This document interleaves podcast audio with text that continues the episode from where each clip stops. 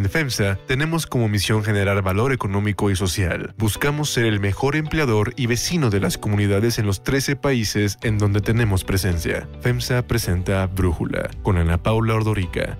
Un podcast de Red Digital APO. Hoy es viernes 23 de abril del 2021 y estos son los temas del día. De acuerdo con datos del INEGI, en la primera quincena de abril, la inflación anual se ubicó en 6.05%, es la mayor tasa desde diciembre del 2017 y más del doble del rango objetivo del Banco de México. Al inaugurar la cumbre virtual de líderes sobre el clima que hoy continúa, Joe Biden se comprometió a una reducción sin precedentes de emisiones de gases de efecto invernadero. Y además tenemos nuestra brújula electoral. Pero antes vamos con el tema de profundidad.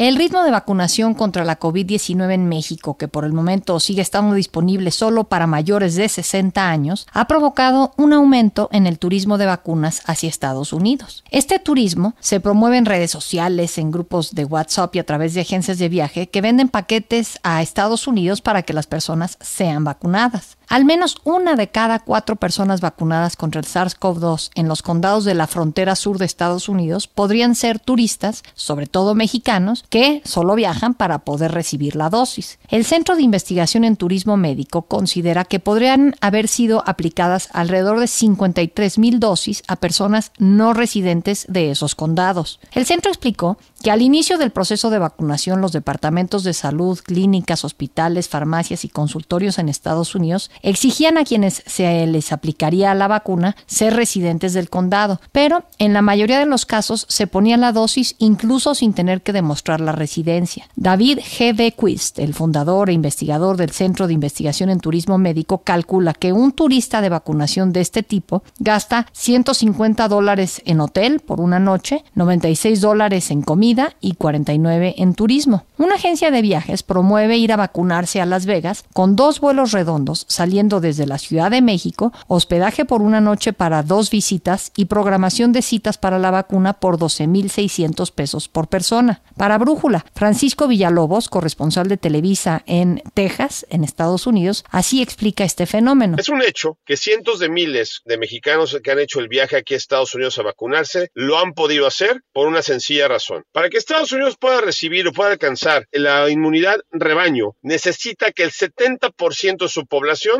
se vacune. Dentro de esa población estamos hablando de 11.5 millones de indocumentados que viven, trabajan, estudian aquí en Estados Unidos y que no tienen papeles. O sea, por definición, son indocumentados, no tienen papeles, no pueden sacar licencia, no pueden tener registro de residencia. Y es por eso que todos los estados de la Unión Americana no le piden a esta población, a este núcleo de la sociedad, que tenga, que tenga que este, presentar estos, estos documentos oficiales para poder vacunarse. Y es ahí en esa rendija este, estrecha, ese área gris legal, por decirlo así, donde centenares de miles de mexicanos han aprovechado para hacer el viaje de México, llegar a Estados Unidos, especialmente aquí en Texas, que hay muchas vacunas y donde muy poca gente se quiere vacunar, para precisamente ir a los centros de vacunación. Villalobos destaca que el tema no es un asunto legal. No es algo de que tú puedas abiertamente y orgullosamente decirlo, vengo a vacunarme al oficial de inmigración porque ahí sí de veras pones tu visa en un volado. La madrugada de ayer llegaron a México un cargamento de vacunas contra la COVID-19 provenientes de la iniciativa COVAX de la ONU. En total llegaron 1.075.000 dosis de la AstraZeneca provenientes de Holanda. Con este cargamento ya son más de 20 millones de dosis que han llegado a nuestro país desde el 23 de diciembre del año pasado, de las cuales se han aplicado poco más de 15 millones de vacunas a trabajadores de la salud, a mayores de 60 años y algunos maestros que como decimos, por el momento son los únicos elegibles para ser vacunados. Esto ha provocado que la población que no se encuentra en el rango y que puede pagar su viaje a Estados Unidos para vacunarse, lo hace porque en México para poder lograrlo habría que esperar bastante, quizás hasta el próximo año. De hecho, a principios de abril, 19 jugadores del equipo de fútbol profesional, los Rayados de Monterrey, volaron a Dallas para vacunarse. Pero no son solo ellos, también algunos artistas, políticos y quienes pueden pagarlo han hecho el viaje hasta estados como Texas, Arizona, Colorado, Nevada, Florida y California para ser vacunados. El análisis.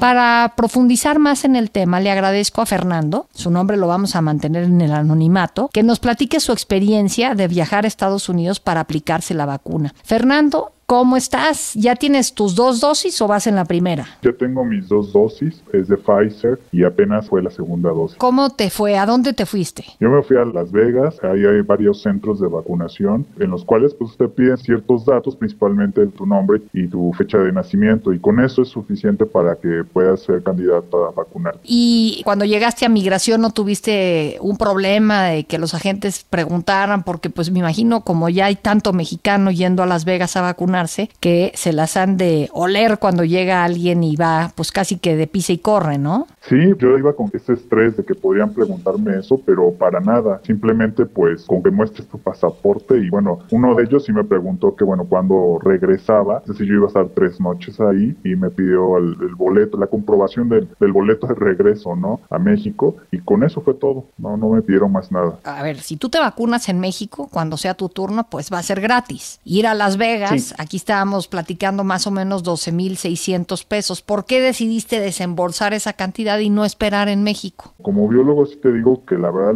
pues, el gobierno eh, se está tardando mucho en esa campaña de vacunación. Para mí, la verdad, sinceramente, no parece ni tener la capacidad ni la disposición para vacunar más rápido. Porque bueno, yo como biólogo sé de qué están hechas estas vacunas, etcétera, y se requieren de ciertas características. Una de ellas es, por ejemplo, la ultracongelación. Y si el gobierno no la está suministrando rápidamente, entonces estas se pueden este, perder. Yo sí tenía la necesidad, yo todavía estoy joven, de vacunarme lo antes posible porque tengo familiares que están a mi alrededor que aún todavía no se vacunan. Bueno, vivimos en, Veracruz. Mis padres, por ejemplo, ya los vacunaron por primera vez, pero ya era para que los hubieran vacunado la segunda vez y todavía no, no han sido vacunados, no los han llamado. Entonces, pues yo espero que ya pronto no los vacunen. Esa necesidad ya de poder también estar vacunado, no tan solo por mí, ¿no? sino por mis familiares que tienen más, de 60 años.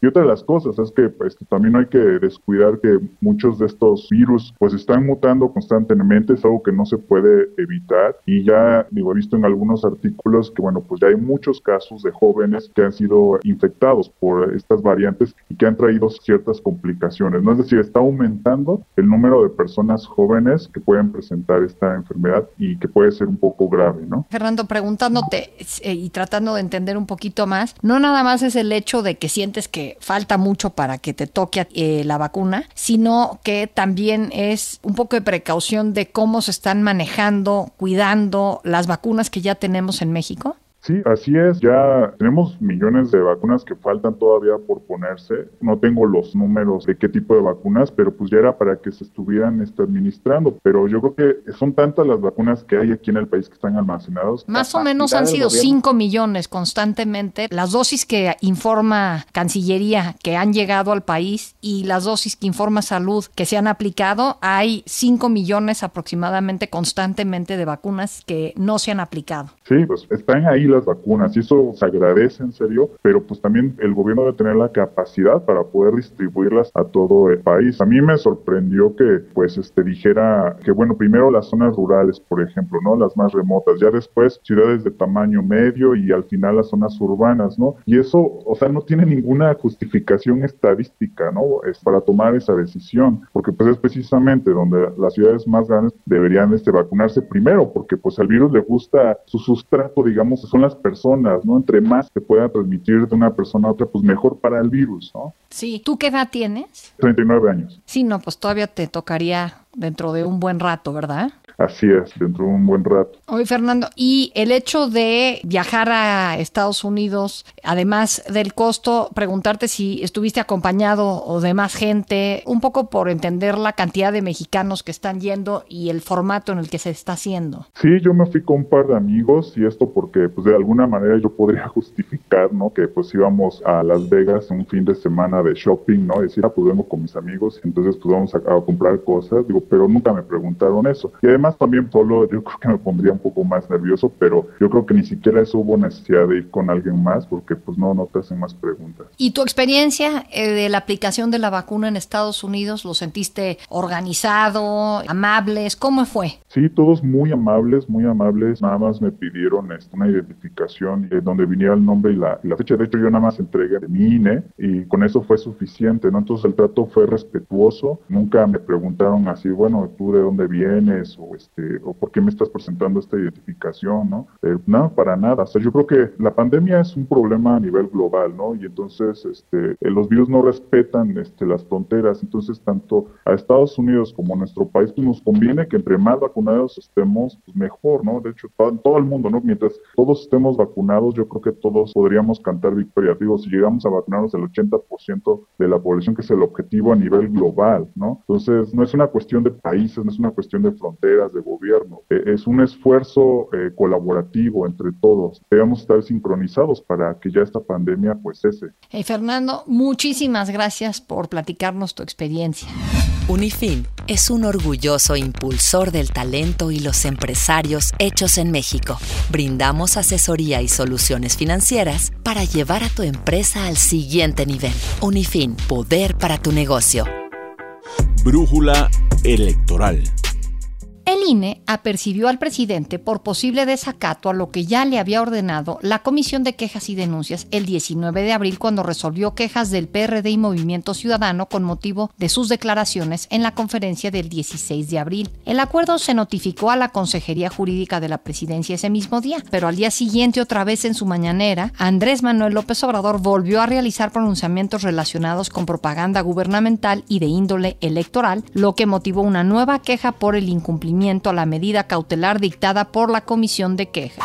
La Sala Superior del Tribunal Electoral del Poder Judicial de la Federación reprogramó para la próxima semana el análisis de las impugnaciones presentadas por los aspirantes de Morena a los gobiernos de Guerrero y Michoacán, Félix Salgado y Raúl Morón. De acuerdo con el proyecto elaborado por el magistrado Indalfer Infante, existen elementos para que no se le otorgue la candidatura a Salgado por no haber entregado informes de gastos de precampaña. El proyecto está listo y se pretendía someter a discusión ayer en el Pleno de la Sala Superior. Sin embargo, la sesión se pospuso hasta nuevo aviso. El magistrado circuló el proyecto entre sus compañeros, pero de manera física, no electrónica. Por otro lado, el proyecto de la magistrada Mónica Soto va en el sentido de ordenar al INE que otorgue el registro a Raúl Morón como candidato al gobierno de Michoacán por Morena. Desde la cancelación del registro de las candidaturas de Salgado y Morón, las acusaciones de Morena contra el INE han subido de tono. Ahora lanzaron un spot en el que acusan de corrupción a los consejeros Lorenzo Córdoba y Ciro Murayama. Si no van a cumplir su papel de árbitro imparcial, que se afilien a un partido.